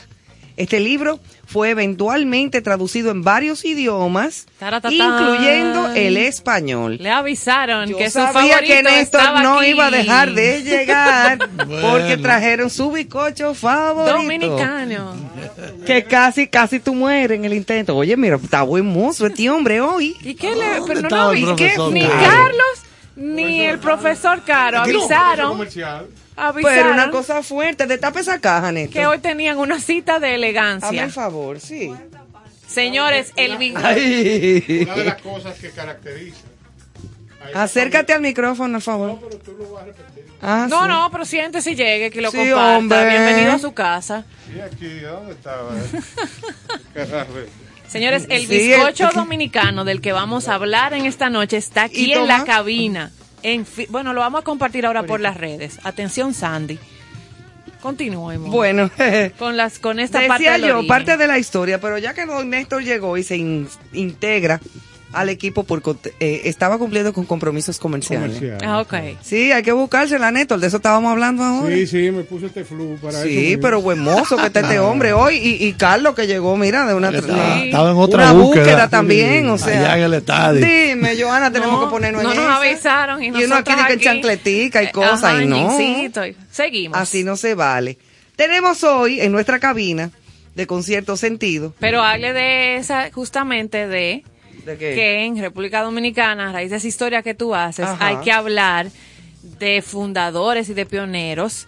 Y cuando se habla de eso, se habla de tradición de más de 35 años en nuestro país Ah, de sí. repostería. Y hay que mencionar a eh, Miriam Gotró. Ay, doña Miriam. Nitín, que doña empezó en Nitín. 1979. Ay, yo compraba los, superi- los Nitín. suspiros de donde doña Nitín. Al lado de la clínica internacional. Mira que tu papá. Que mi papá tenía su consultorio Consultorio ahí. ahí. Yo cruzaba Entonces, donde Nistín. Luego que todo esto surge, ya en el 1900, pues empezamos por Nitín, Miriam Gotró, Nené, Vinicio, La Francesa, Lina, El Jardín, negocios que tienen más de 35 años en la Sí. trayectoria culinaria y sobre todo trabajando en la repostería y en la historia y el desarrollo de el bizcocho dominicano. Y nosotros Y tenemos dicho un esto, lujazo. Ah. Dicho esto, tenemos hoy en cabina a Stephanie Oliva, eh, que en lo que usted se trata de conectar, ¿de dónde le suena el nombre de Stephanie sí. Oliva? Stephanie. Le vamos a dar una pista que ya tiene su nombre como establecido, Nené Repostería. Eso. Ay, mamá. Delicioso. Gracias, Stephanie, por venir aquí y por venir a enseñarnos o hablarte de lo que es la historia de este sitio emblemático ya y tradicional de nuestro país y de nuestros gustos por el buen bizcocho. Y después una serie de preguntas que irán surgiendo. ¿Cómo estás? Y qué bueno que estés aquí. Gracias a ustedes. Y gracias por el bizcocho. Ah, sí, sí, sí, sí, sí. Lo van a probar y me darán testimonio. Totalmente. Ya. Carlos está, mira, él no ha hablado más. Y esperando que las horas pasen rápido para entrarle. No, y, más, y más, porque la dieta de nosotros en la cabina son masitas. Una masita de Masita de colmado. deli. Y, y hoy, hoy hemos subido de nivel. Esto es cola de langosta. No te enveda. Gracias, Stephanie. Cuéntame, háblame del, de cómo surge Nené Repostería y cómo ha ido como la, el, el- desarrollo de desde los inicios. Realmente el negocio empezó por amor al arte. La realidad es que mi mamá, que es quien empezó eh, haciendo los bizcochos, pues ella lo hacía porque le gustaba la repostería. Ella tomaba cursos eh, y nos hacía a mí y a mi hermana los bizcochos de los cumpleaños, que si el bautizo, que no sé qué. Justamente eh, para una primera comunión de una de nosotras dos, eh, bueno, ya la, o sea, ella acostumbraba a regalarle, tú le decías, ay, mira, yo cumplo años, no te preocupes, yo te voy a hacer tu bizcocho y ella te lo, te lo O llevaba. sea, que ella se fue haciendo famosa por los bizcochos. Exactamente. Ay, mamá. Entonces Y te ya lo llevaba. luego Claro. te lo exacto, "Ve, yo te lo voy a hacer para ti especial. ¿Qué pasa? Que después para esa primera comunión, pues el grupo de amigos del colegio era grande y era la comunión de todos porque yo estudié en un colegio católico. Eh, un curso de 35 niños, ponte tú que 25 mamás querían el bizcocho que se lo hiciera a Nené, pero ya no lo querían regalado. Le dijeron, bueno, tú no cobras aunque sea los ingredientes, pero cobra. Aunque sea la harina, los huevos, la mantequilla. Pues así empezó. A partir de esa primera comunión, empezó en sí el negocio desde la casa, eh, donde todos colaborábamos, eh, desde mi abuela haciendo la crema pastelera, mami haciendo Qué la, masa. Totalmente, o sea, era un negocio, sigue siendo un negocio totalmente familiar, Qué bueno. pero comenzó así, en la casa con una batidora pequeñita, el horno de la de la cocina, De la o sea, de la estufa normal. donde cocinábamos, correcto. Y realmente fue por amor. Ella amaba hacer bizcocho, ama hacer bizcocho todavía y por eso tenemos Nené Repostería. O sea hoy. que ella no ha trabajado, ella no ha trabajado un solo día de su vida, porque ella Así es. ama lo que hace. Eso no es trabajo. Así es. Cuando las cosas se hacen así Sí. con amor también y sobre todo la comida. Si es un dulce, queda más dulce todavía. Ujú. Qué rico. Y sigue siendo un negocio familiar. Sigue siendo un negocio familiar totalmente. Totalmente. Yo- ¿Cuáles son, perdóname, cuáles son la- las ocasiones, las situaciones en que la gente suele consumir más, encargarlos, pasarlo a comprar, lo que fuere? ¿Cuáles son las diferentes situaciones que se dan para ello? Bueno, mire que el dominicano disfruta el bizcocho. De verdad, es que no hay una ocasión, claro, obviamente, para los cumpleaños siempre eso, eso no puede faltar. Pero te Hay una cuento, eh, bueno, eh, la época de bodas, que por Ah, lo ok. general es Sí. eh, mes entre eh, Como prenavidad, noviembre, exacto. La gente, diciembre. sí, por eso es que hay muchos Sí. niños que nacen en septiembre. Exacto. Calculadito. Pero les Presente. cuento que les cuento que, por ejemplo, en nosotros tenemos tres sucursales donde los pedazos se venden, pero es que la gente se sienta a disfrutar ese pedazo de bizcocho. O sea, yo no se lo puedo explicar, eso hay que verlo, porque a mí me gusta ver la gente consumirlo porque es que lo disfruta. Sí, porque cierran los ojos y lo Sí, saborean. lo saborean. Mm. Entonces el suspiro se le queda como marcadito Sí, porque uno le en canta el- una en cosa. el- en el Sí. borde Se de la boca. También. Eh, o sea, yo creo que el dominicano no tiene una ocasión en especial. El dominicano le gusta consumir el bizcocho. Sí, definitivamente. De verdad que sí. ¿Qué es lo que hace que el Stephanie, algún secreto? ¿Qué es lo que tiene nuestro no bizcocho dominicano? Pero diferente en ese, en el mundo de la cocina, porque hablábamos fuera del aire de que tú sales a otro país y lo es procuran, no es lo mismo. No. Entonces, No, es. ¿qué? ¿Qué, qué es la mantequilla, la vainilla? ¿Qué, ¿Qué es lo que cambia? Aparte del amor que se pone en Eso te iba a decir. Yo creo que el dominicano en todo lo que hace pone mucho amor. Es el eso es lo primero, realmente. Pero eh, el bizcocho dominicano se caracteriza por ser un bizcocho suave, un bizcocho húmedo. Anteriormente lo que lo rellenaban con mermeladas, o sea, ahora que está de moda muchas cremas, mucho no sé Dulce qué, de leche. exacto.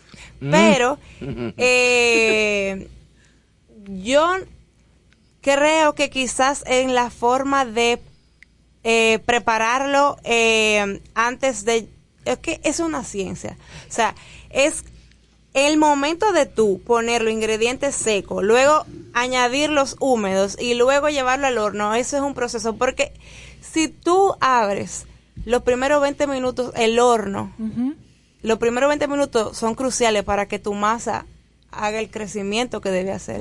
Si Entonces, no, si se tú pasma. di que, que te equivocaste, que calculaste mal, que no sé qué, que yo creo que ya está listo, ya, Fracaso. fracasa ese bizcocho. Entonces, eh, son, son muchos trucos, pero realmente el bizcocho dominicano lo hace especial por su suavidad, su humedad y el sabor, el sabor de ese bizcocho dominicano, que todavía eh, se, se hay sabores, por ejemplo, del jugo de naranja que lo hace muy rico. Hay personas que todavía le ponen las ralladuras Ralladura de- de limón. Ay, que mi también mamá. ese saborcito. El de nosotros, por ejemplo, tiene un saborcito a almendras, que es exquisito también. O sea, para mí es la suavidad.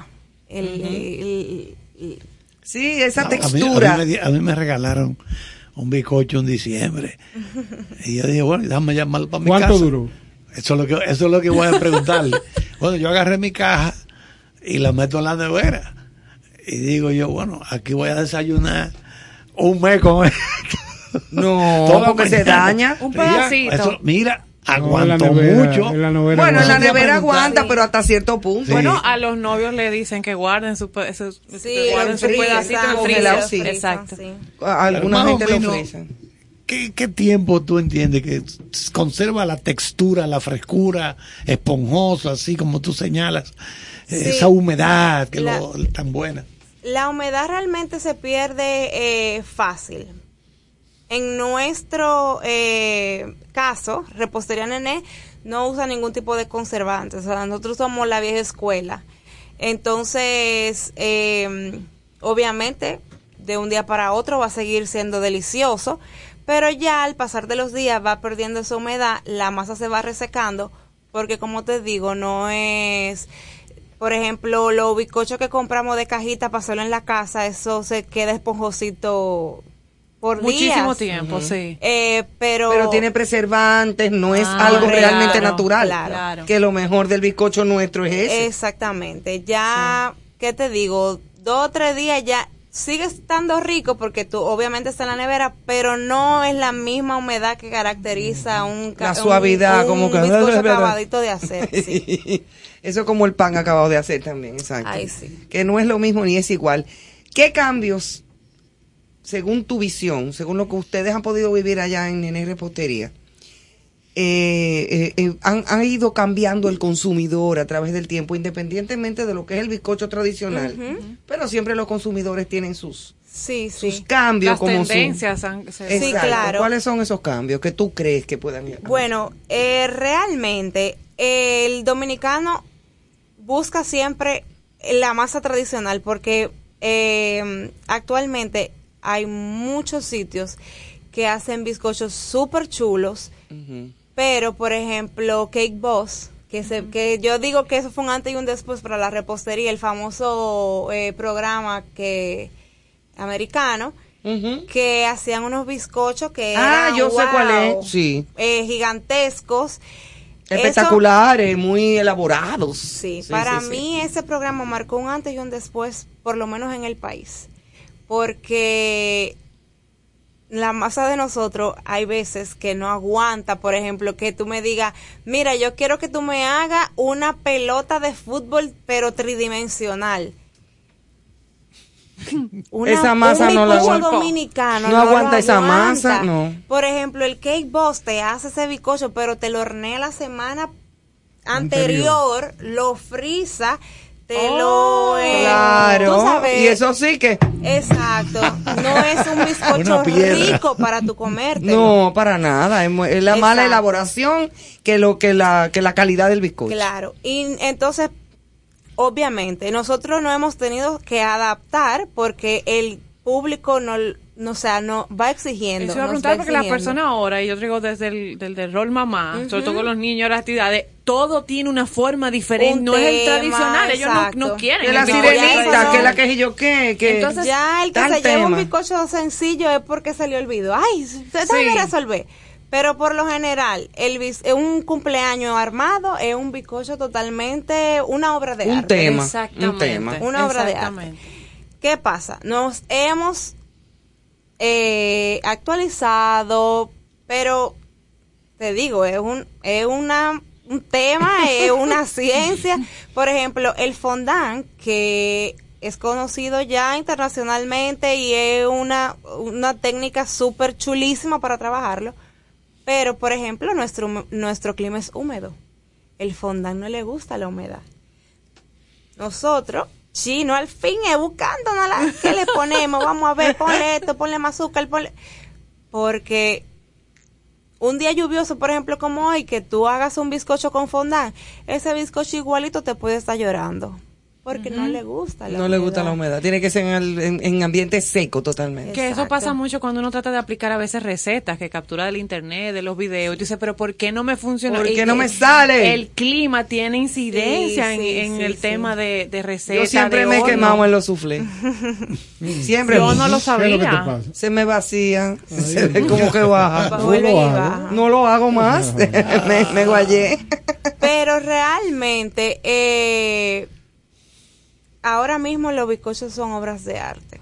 ¿Y los camuflajes? ¿Cómo, ¿Cómo se maneja el asunto de los camuflajes? Eso también ¿Cuándo llegó es- eso ahí? Porque eso en algún momento Sí, porque que hay, eh, para hacerle varios pisos, a veces hay un camuflaje y el piso de arriba, entonces es el del bizcocho de verdad. El día que se, se, se cayó, cuando la camionetica Listo. lo llevaba, vamos Ahí a hacer mismo. esto de mentira. Esto vamos a ver de mentira, correcto. Mira, eh, realmente eso ha ayudado mucho en cuanto a la logística de los eventos. Ujú.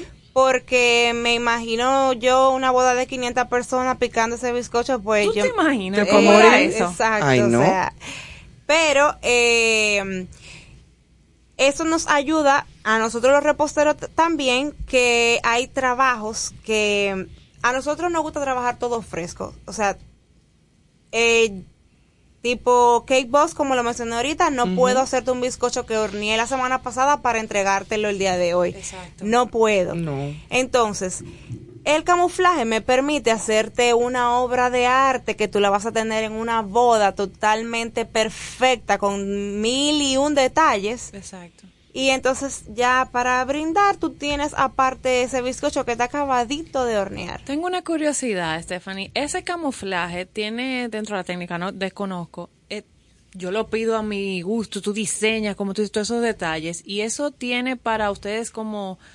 repostería, o sea, el reciclable, esos materiales. O tú te quedas con este camuflaje tan personalizado, se queda la persona. ¿Cómo, cómo lo, qué pasa con eso? Porque imagino la cantidad de camuflaje que tú te Sí. pasas el año diseñando y construyendo. Sí, realmente. Eh, por lo general los camuflajes nadie se queda con ellos porque es algo que ya pasó tu evento y ya eso para ti ya no Ya no funciona. nada. Exacto. Claro, claro. Exacto. Pero la parte de adentro de lo que es el camuflaje es el conocido hielo seco. Ok. Pero luego, con todo lo que se trabaja por fuera, es azúcar y totalmente Se comestible. pierde, exacto. Que ya, eh, eso se pierde. Realmente hay veces que sí que duran porque nosotros tenemos los aire acondicionados que recogen la humedad, que no sé qué. Claro, que porque no te vas a quedar con 50 camuflajes Exactamente. guardados. Se van renovando, se van... eh, bueno, muchas personas, por ejemplo, un camuflaje estándar, que yo te puedo decir, bueno, un camuflaje de tres pisos que funciona quizá para eh, una boda y luego yo la puedo alquilar para dos bodas más. Exacto. Cambiándole el color de las flores y adaptándolo a ti, que le pongan las iniciales de los novios. Se le busca la Pero vuelta. no mucho, no mucho más. No más de ahí. Porque se va deteriorando, o sea, eso es azúcar, totalmente hecho de azúcar. Claro, mira, y para finalizar, eh, ¿alguna anécdota de alguna situación así como como que se guayaron, que se ya- No llegó. algo pasa Bueno, siempre en no- algún sitio, no tuvo- que se cayó el, después que estaba listo todo, qué lindo. Hay muchas, hay muchas que. es verdad, que pero como la más fuerte, es que tú te eh, acuerdes. Bueno, me recuerdo de esta que todavía eh, no habíamos crecido tanto como compañía. eh, es, era inclusive eh, amistades de mi madre para los 15 años de la hija, ¿verdad? Ay, y Gente cercana. Exacto, gente cercana. Obviamente lo llevamos en nuestro vehículo porque en ese tiempo no teníamos el vehículo de la repostería. que no sé Todavía. qué. Ya el Bueno, bizcocho listo de los Ay, me, 15. me suena el cuento. Lo llevamos, eh, eh, ese, ese bizcocho totalmente hecho de masa, como 20 libras de bizcocho. Se... no camuflaje. No camuflaje, real. porque en, en ese No, tiempo no no, se usaba camuflaje. Bueno, el bizcocho se desplomó de un lado. ¿Qué pasa? Que ahí no estaba ni la amiga de mi madre, ni la quinceañera, nadie, o sea, no había nadie. Quien estaba era el papá. Y el papá le dijo, bueno, yo no sé cómo tú vas a resolver, pero los 15 años son hoy, hay que hacerlo y hay que ver cómo se hace. Las dunas de Bani quedó de un lado. Una reconstrucción Ay, hay que hacer. mamá. totalmente destruido. Eh, mami, nosotros hacíamos las flores también desde cero, o sea, todo. Eh, comienza, los pétalos secos, búscalo rápido a la casa. Fuimos a la casa, mío. buscamos los pétalos, armamos las flores rápidamente y el bizcocho se le hizo una cascada de flores de azúcar hermoso. En el, en el pedazo En que, el pedazo que se que derrumbó. derrumbó, El- claro. El, caso es que al otro día, que pasan los 15 años, la señora llama a mi madre, mira, para agradecerte, wow, qué bello, qué hermoso y qué rico. Con esa Y dice, cascada. con esa cascada Qué idea tan maravillosa. ¿Y de dónde te surgió? Bueno, y dice, pero no te contaron. No. ¿Pero y el qué? Pero ese bizcocho fue ahí que se reparó porque ese bizcocho se, Se derrumbó. desbarató. ¿Cómo? Ella ni Yo se me enteró. imagino, claro. Hay un cuento famoso de mi abuela que Néstor se sabe. Claro. Mi abuela, que en paz descanse, mi abuela materna, ella hacía bizcochos y muy buenos. No, nunca lo comercializó ni nada, pero hacía bizcochos buenos, bien dominicanos. Y siempre que iba a las bodas y a los sitios, ella pero lo primero que probaba era. Catadora, El bizcocho. catadora. Era catadora de bizcocho y de habichuela con dulce. Entonces mi abuela fue a una boda una vez y el bizcocho, que sé yo cuánto, doña, me- ay sí. Mm, ¿Quién habrá hecho este pancuco tan duro? y al lado de ella estaba la señora que lo hizo. no, no, Fui no, yo, ñuña, que lo hice. Ay, ay, ay, Ay, ay. pero el suspiro está divino, hija. No, pero tú, tú tienes, tú tienes que hacer el cuento entero. Tú tienes que hacer el cuento entero que ella. Ay, usted lo sabe y su- mejor que yo. Claro. Y su compañera, que fue que hizo el bizcocho, Ah, era doña Nuris, Doña la mamá de Nuri Nuris Pou, Sanjay. La mamá de Nurin Sanjay. Ay, Y ella ay, le dice a su amiga. Que eran primas. La pregunta fue: Ajá. ¿y quién habrá hecho este, este pancuco, Nuri? Y Nuri se voltea. Nuri que era, yo las llevaba al bingo. Al bingo. A las muchachas, A las el quinto muchachas, Nuri Sí. se voltea y le dice: Fui yo, ñuña. No te puedo repetir el epíteto que le dijo. Ajá. pero fui yo, ñuña. Ya tú sabes. Ya, sí, pero te quedó muy bueno el suspiro. ¿eh? Así sacó la pata. Así es que muchísimas Esteban, gracias, querida. las, eh, tus redes sociales a la audiencia Sí, para por que favor. te pueda Todo, contactar. todo, todo. Claro que sí, eh, arroba nene repostería. Ahí pueden ver, como le digo, nuestras obras de arte que son hechas con mucho amor. Qué bueno. Que es la base. Sí, así es. Gracias, y, y por, Stephanie. y por igual, eh, a la gente que es débil, eh, y no lo digo porque me pase, si- sino porque veo que a la gente le pasa, eh, con postres, con unos pastelitos maravillosos que hacen, una Dios. serie de Ah, cosas. que el abanico sea. Claro, porque en las tardes, cuando no hay nada que hacer, no hay nada mejor que un pastelito. Sí, Claro. varios pastelitos. No ha- ¿no? Claro, Es excelente. por racimo, no, un racimo de, de pastelitos porque dan seguidillas. Pero tú sabes que me acaban de mandar un meme de una señora que le hicieron una pregunta de un noticiario y le preguntaron que cree, qué creía del racismo. Y ella respondió que hay problemas porque vienen con muy pocos plátanos. Ay, los ay, racismos. ay, ay, ay. El racismo de plata. las Ay, Dios. O ¿dónde un racismo de uva. Carmen le pregunta. En la Tiradentes. Las eh, sucursales. sí. Eh, eh, Tiradentes eh, con Fran Félix Miranda, Avenida Venezuela y Avenida Sabana Larga. Esas dos están en la zona oriental, Santo Domingo Este. Muy bien. Bueno, pues mil gracias, Stephanie, por haber venido. Saludos a tu mamá.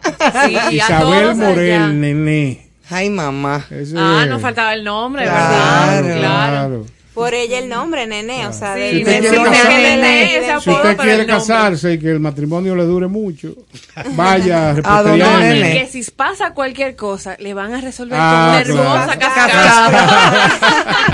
Señores, bien, gracias. Seguimos con buena música aquí en Concierto Sentido. Disfruten.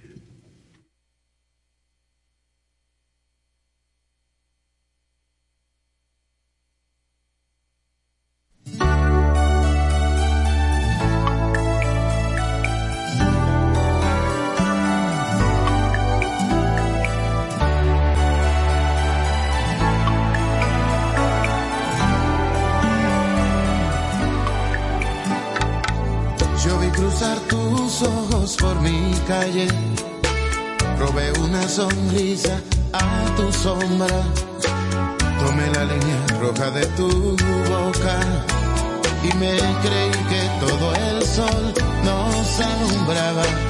Abrí de un solo beso tu botella, me di un trago de amor del que guardaba.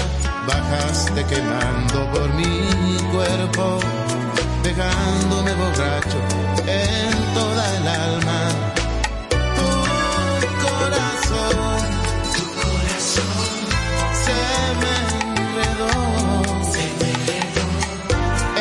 Entre mis dedos se oculta como gota de amor,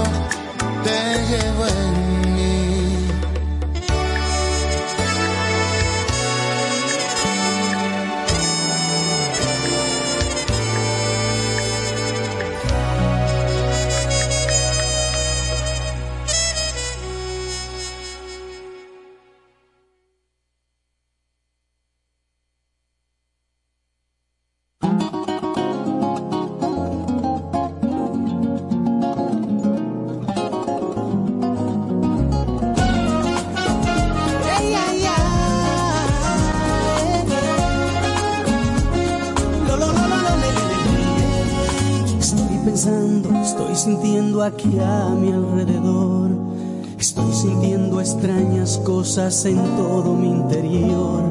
Estoy oyendo la melodía de una estrella fugaz. Soy como un barco a la deriva sin miedo a naufragar. Están cayendo gotas de lluvia sobre mi ventanal. Y cuando el viento las acaricia se tienden a esfumar. Y así me siento cuando te miro, no puedo ni pensar. Estoy viviendo un sueño hermoso, no quiero despertar. Y yo por ti, por ti, por ti, viajaré hasta la luna por ti, por ti, por ti, porque como ninguna me hace yo sentir que si vale la pena vivir la ilusión de dar toda la vida por el amor. Y yo por ti,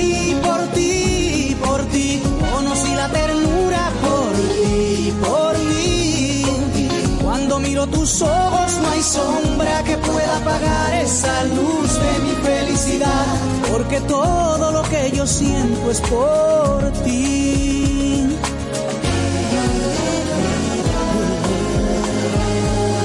Están cayendo gotas de lluvia sobre mi ventanal. Cuando el viento las acaricia se tienden a esfumar.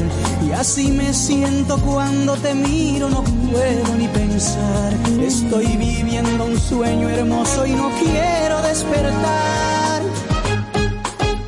Y yo por ti, por ti, por ti, viajaré hasta la luna. Porque como ninguna me hace yo sentir que si vale la pena vivir la ilusión de dar toda la vida por el amor. Y yo por ti, por ti, por ti, conocí la ternura por ti, por ti. Cuando miro tus ojos no hay sombra que pueda apagar esa luz de mi felicidad, porque todo lo que yo siento, todo lo que yo siento es por ti, por ti, por ti. Viajaré hasta la luna por ti, por ti, porque como ninguna por ti,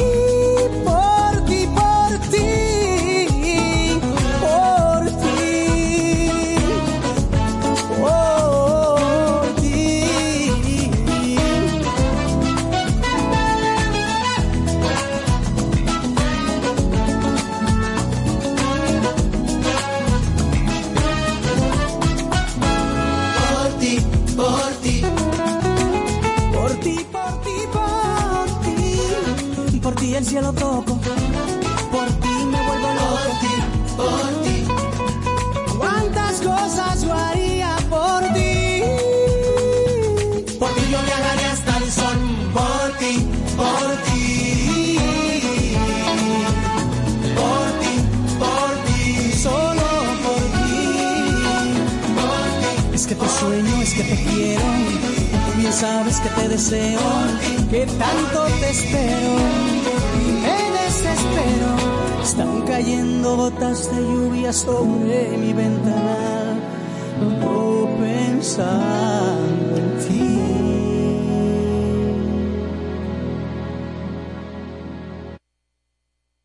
Cooking Victoria, con cierto sentido.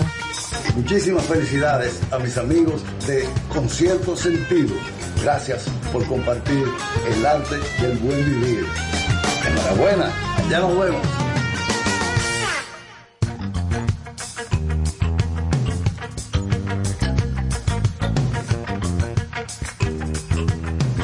No fuimos, entonces contexto. Aquí estamos en contexto ya casi finalizando el programa. eh, en estos minutos con algunas noticias interesantes, eh, tanto a nivel artístico como a nivel eh, um, internacional. Quiero, Así es que... quiero apuntar que la, la historia del meme que hice. Eh, la proporcionó Julio Sosa. ¡Ah, qué La- la raro! racismo. ¡Oh, qué Sí. sorpresa! ¡Oh, racismo. sorpresa, Julio! Exacto. Un, un racismo. Ay, Dios. Pero está espectacular eso. Sí, buenísimo. Señores, y noticias en contexto. A propósito Diga usted. de gastronomía y de nuestro Arranca, miércoles así, que, que- aquí hay bizcocho en esta cabina y olor a bizcocho. Ay, Gracias, sí. Stephanie. Gracias de nuevo. Carlos está que no puedo Que hablar. viva el bizcocho dominicano, en lo que se repone. Suspiró para adentro. Muchacho. Se pretende posicionar el chocolate dominicano como marca país. Debe ser.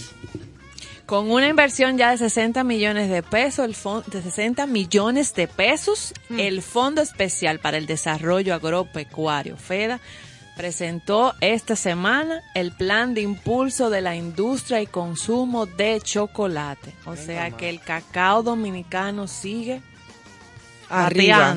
Es que es uno de los mejores cacao del mundo. Así ¿Verdad mismo es. Esos rubros de nosotros. Increíble. Tabaco, cacao. No el cacao. café. Tabaco, ¿Sabes? sí. Tú Wow. sabes que a propósito de esa noticia, el amigo Luis Monte de Oca, que también nos sigue regularmente, nos comenta que una, una dominicana se fue a Estados Unidos, precisamente a Nueva York, y estuvo empleada en un restaurante. Y un día, por de esas casualidades de la vida, le hizo a la manager del restaurante un bizcocho. Y a raíz de ahí la nombraron jefe de pastelería. Y Oye. un año después era la encargada del restaurante. Oh, wow. O sea No, o que sea que la una tipa se- interesante. muy chula, se las trae. Claro, claro. Pues mira, Qué esta bien. noticia viene a dar respuesta a que la República Dominicana, nuestro país, exporta 80 mil toneladas de cacao orgánico. Pero entonces importa millones de dólares en chocolate.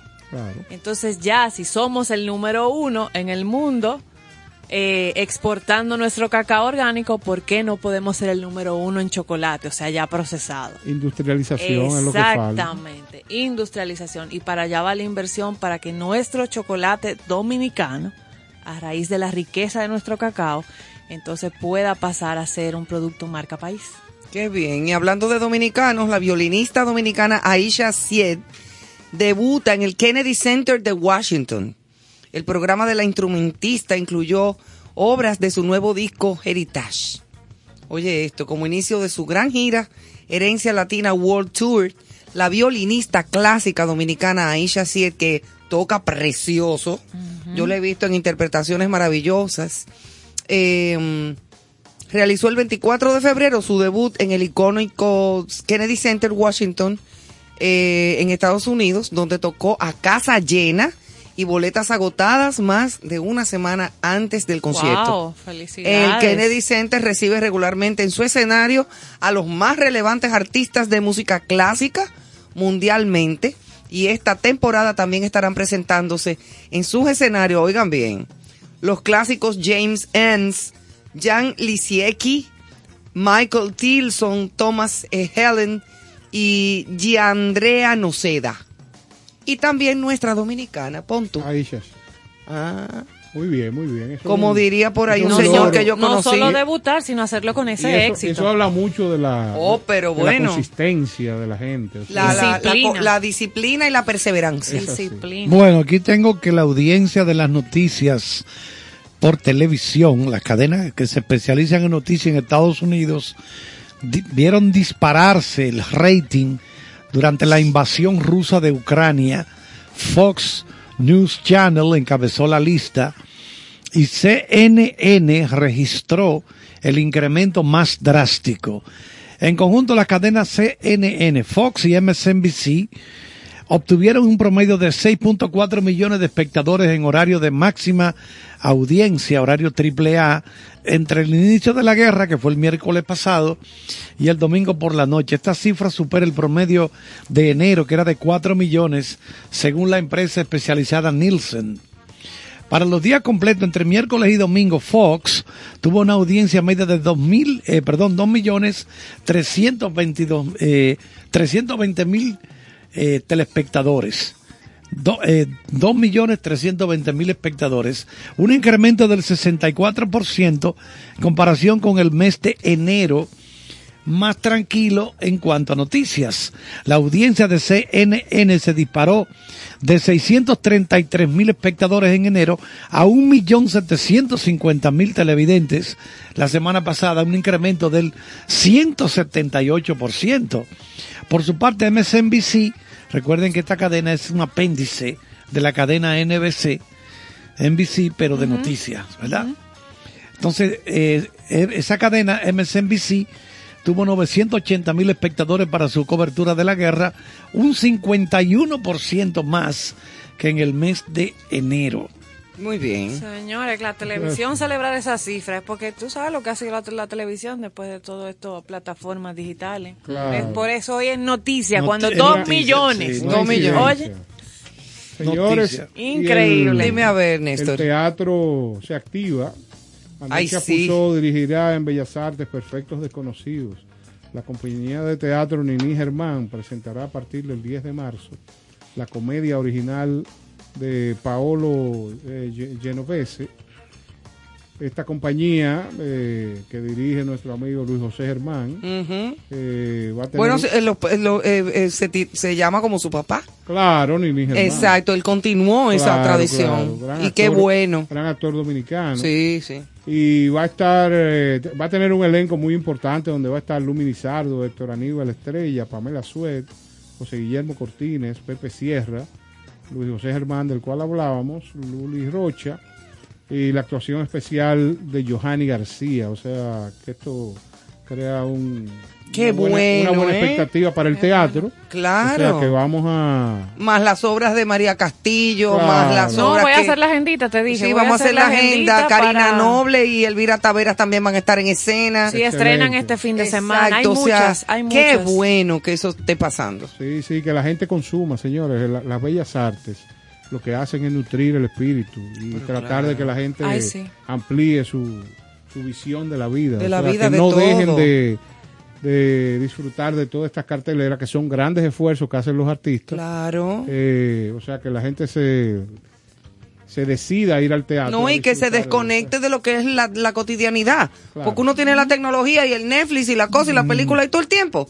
Pero esto Claro. pasa por una temporadita corta y ya. Entonces, Y vamos te devuelve, y te devuelve Claro. tanto. Claro, Además, fue un sector, un sector muy lacerado en pandemia. Sí, sí, Que sí. se merece ahora un repunte Señores, importante. y, y además comentar que nuestra Mili Quesada acaba de lanzar un tema eh, muy interesante que habla de la dominicanidad. Eh, ya está en la radio, está en los diferentes medios digitales y sería bueno apoyarla, eh, aparte de que el tema está espectacular, o sea, una- un arreglo muy bien hecho y de la interpretación de esta gran artista ni, ni dudar porque es uno, yo creo que en este momento Mili Quesada, eh, de esa generación de grandes artistas, es la más importante. Mili está en uno de sus memo- mejores momentos. Claro. Yo iba a decir de los memores, Exacto. pero es lo mismo. Sí, tú lo entendiste. Sí, tú entendiste, Claro, los mejores claro. momentos de su vida. sí, señor. Entonces, eh, La reina. quiero cerrar el programa eh, colocando este tema para que lo disfruten y nos den a través de las redes sus comentarios para saber qué, qué piensan de él y apóyenlo, disfrútenlo. Qué bueno. Pídalo a las emisoras. Señores, Mili Quesada, muy dominicana.